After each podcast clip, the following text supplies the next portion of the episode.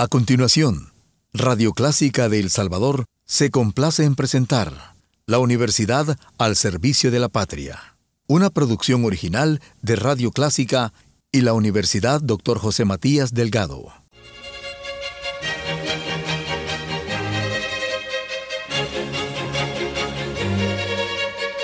Disfrute el universo musical de Clásica 103.3.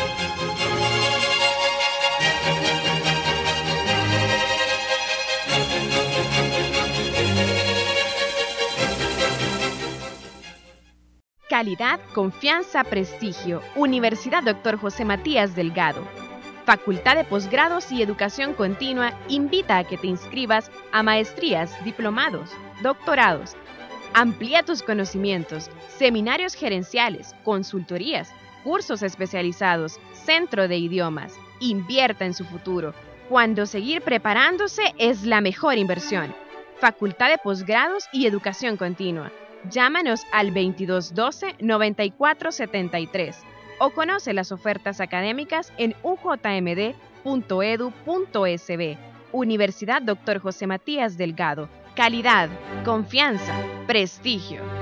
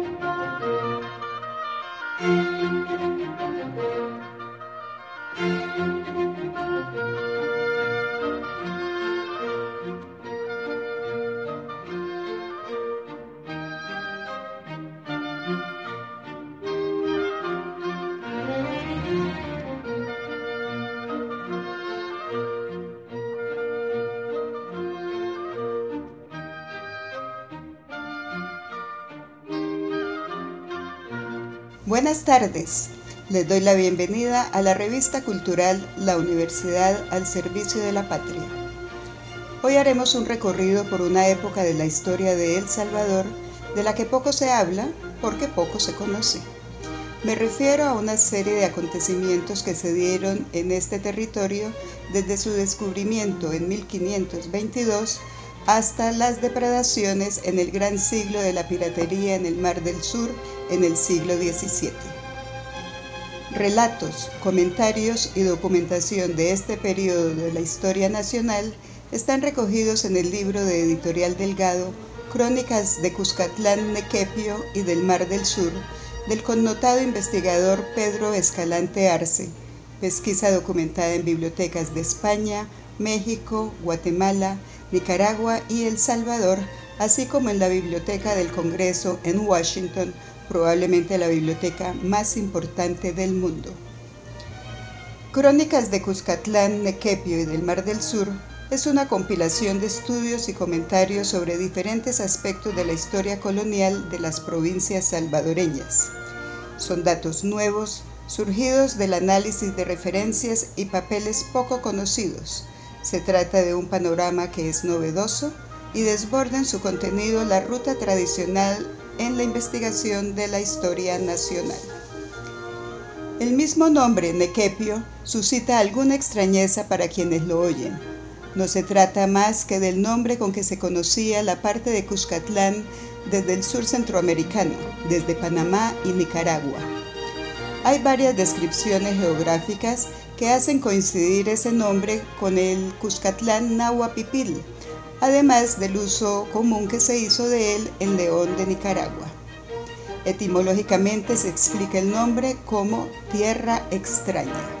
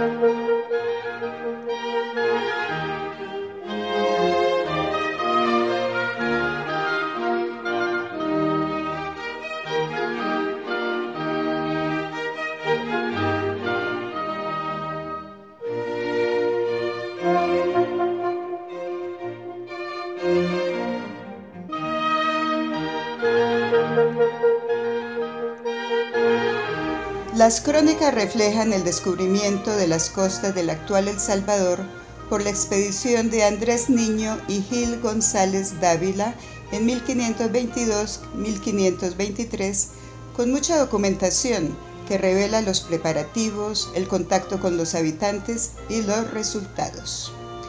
En esta ocasión, el relato sobre el descubrimiento de las costas va más allá de las acostumbradas menciones superficiales que llegaron a decir que este fue un viaje menor dentro de los descubrimientos. En varios pasajes de las crónicas se observa la primera mitad del siglo XVI salvadoreño, no exclusivamente desde Guatemala, como ha sido la tónica general, sino desde Nicaragua. Las dos corrientes de conquista española, la sureña nicaragüense y panameña, y la del norte, mexicana y guatemalteca, se encontraron en el horizonte Cuscatleco o Nequepio, en ambas partes del río Lempa, y San Salvador surgió a la sombra de Pedrarias Dávila en la frontera de las conquistas y rivalidades entre este y Pedro de Alvarado. Pedrarias Dávila, primero gobernador de Panamá y luego de Nicaragua, con los ímpetus dirigidos hacia el norte del istmo, pretendió hacer valer los derechos que creía tener de conquista y de jurisdicción sobre la región salvadoreña. Tras el acuerdo que Pedrarias formalizó con el gobernador de Honduras, Diego López de Salcedo, en enero de 1529, cuyo resultado inmediato fue la invasión de Oriente, hoy salvadoreño, y la llegada a finales de ese año de la tropa al mando de Martín Estete hasta la recién establecida Villa de San Salvador en 1528.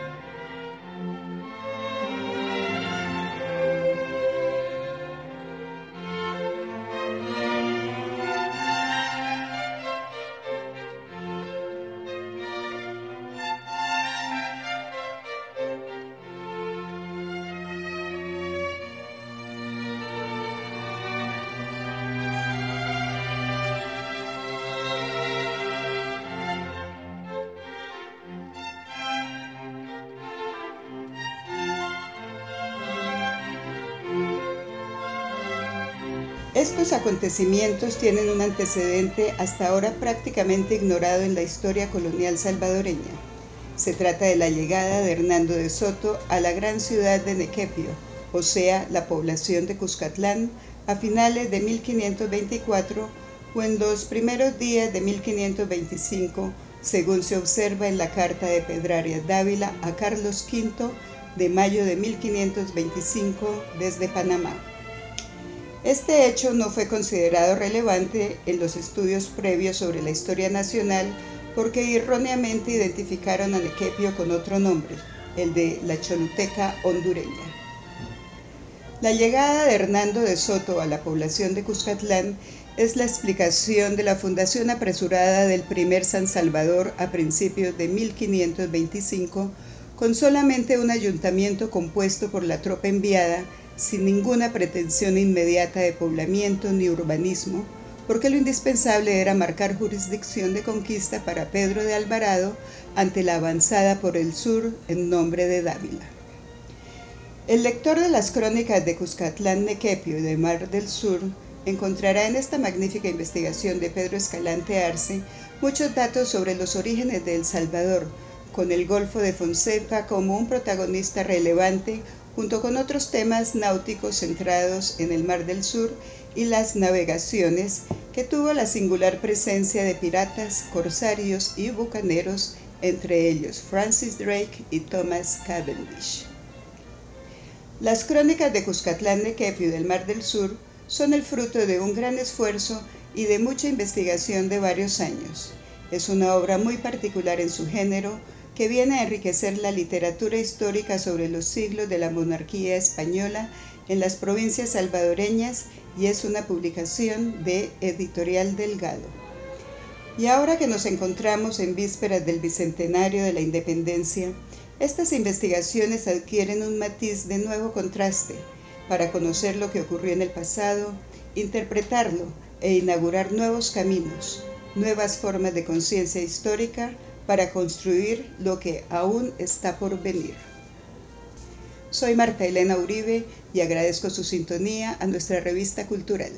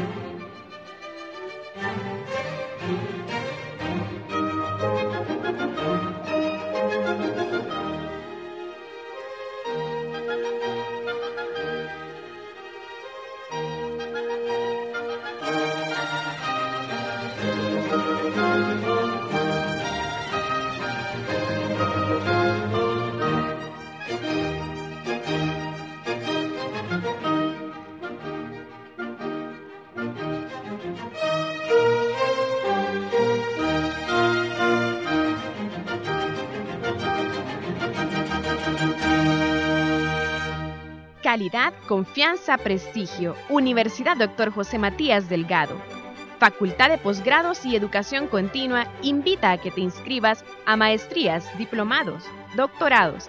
Amplía tus conocimientos, seminarios gerenciales, consultorías, cursos especializados, centro de idiomas. Invierta en su futuro, cuando seguir preparándose es la mejor inversión. Facultad de Posgrados y Educación Continua. Llámanos al 2212-9473 o conoce las ofertas académicas en ujmd.edu.sb. Universidad Dr. José Matías Delgado. Calidad, confianza, prestigio.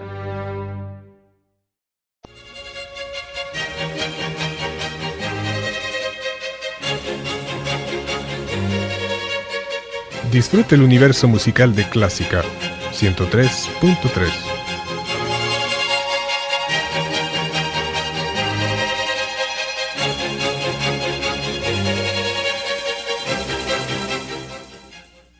Radio Clásica de El Salvador presentó La Universidad al Servicio de la Patria, una producción original de Radio Clásica y la Universidad Dr. José Matías Delgado.